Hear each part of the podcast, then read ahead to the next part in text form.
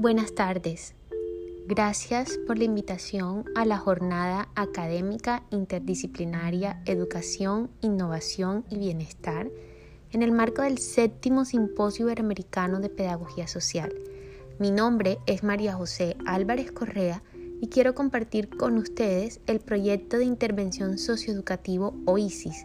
OVA inclusivos para la población estudiantil en situación de discapacidad visual y auditiva de la Universidad del Magdalena.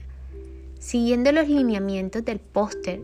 que tienen a su disposición, iniciaremos con el análisis del contexto y la población participante, la evaluación de las necesidades, el diagnóstico final, la propuesta de intervención socioeducativa, las conclusiones y recomendaciones.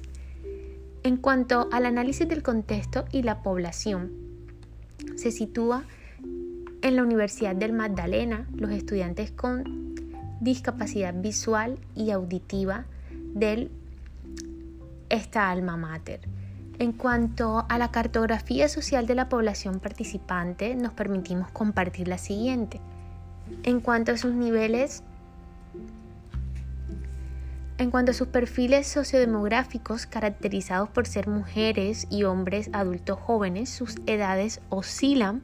mayoritariamente de 18 a 27 años. Sus domicilios están ubicados según el Plan de Ordenamiento Territorial en zonas de estrato únido de la ciudad de Santa Marta.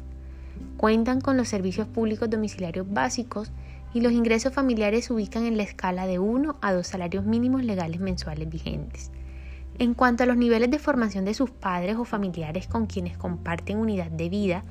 se encontró que en un 37.5% cursaron básica secundaria, siguiéndole un 25% formación tecnológica o técnica, el 12.5% formación profesional y el 12.5% restante inclusive ha finalizado educación superior a nivel posgradual. La población participante en este proyecto estudiantes con discapacidad visual y auditiva de la Universidad del Magdalena se dedican un 75% de su tiempo a las actividades académicas, mientras que el 12.5% divide su ocupación entre las actividades académicas y actividades laborales y el 12.5% restante en las actividades académicas y la familia. En cuanto a las necesidades evaluadas e identificadas, Atendiendo a la tipología de necesidades propuestas por Bradshaw, Moreni, citados por Del Pozo, se encontraron y se conceptualizaron de la siguiente manera. Las normativas, las percibidas, las expresadas y las relativas. En cuanto a la evaluación de necesidades, se, se, priorizan por relevancia, por urgencia, por la necesidad de intervención, aquellas que tienen una disposición o una clasificación, ejemplo, en cuanto a la infraestructura que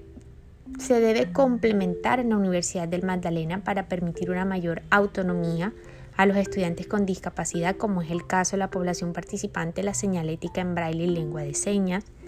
Desde el aspecto académico o currículos se nota la necesidad en cuanto por la singamia o la alineación que hay entre la necesidad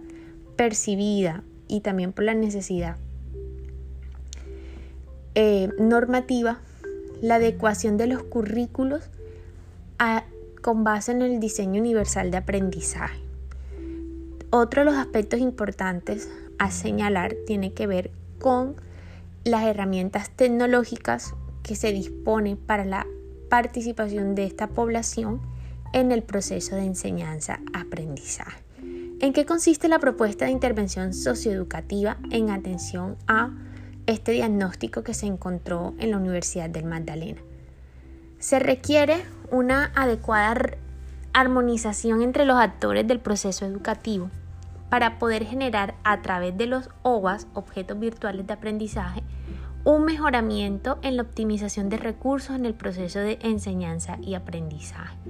Si se pueden generar esta transformación desde la interrelación de todos los actores del proceso educativo, entiéndase los docentes, los estudiantes y también inclusive las personas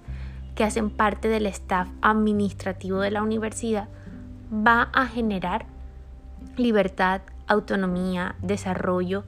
innovación. Desde este punto de vista tridimensional, entonces en esta propuesta de Oasis se generan unos podcasts. De hecho, estamos realizando esta intervención a través de esta cápsula porque durante la propuesta y por la participación y la experiencia como docente de aulas diversas, se crearon podcasts para la población en situación con discapacidad visual para efectos de generar flexibilidad en las actividades académicas propias de la asignatura que en ese momento se compartía, que era formación humanística y ciudadana. Pero también con aras de ir un poco más allá y de de replicar y de extender la viabilidad de los OAS, pensando no solamente en la población estudiante, sino en la población que, se que interactúa, no solamente ya pues desde un microsistema,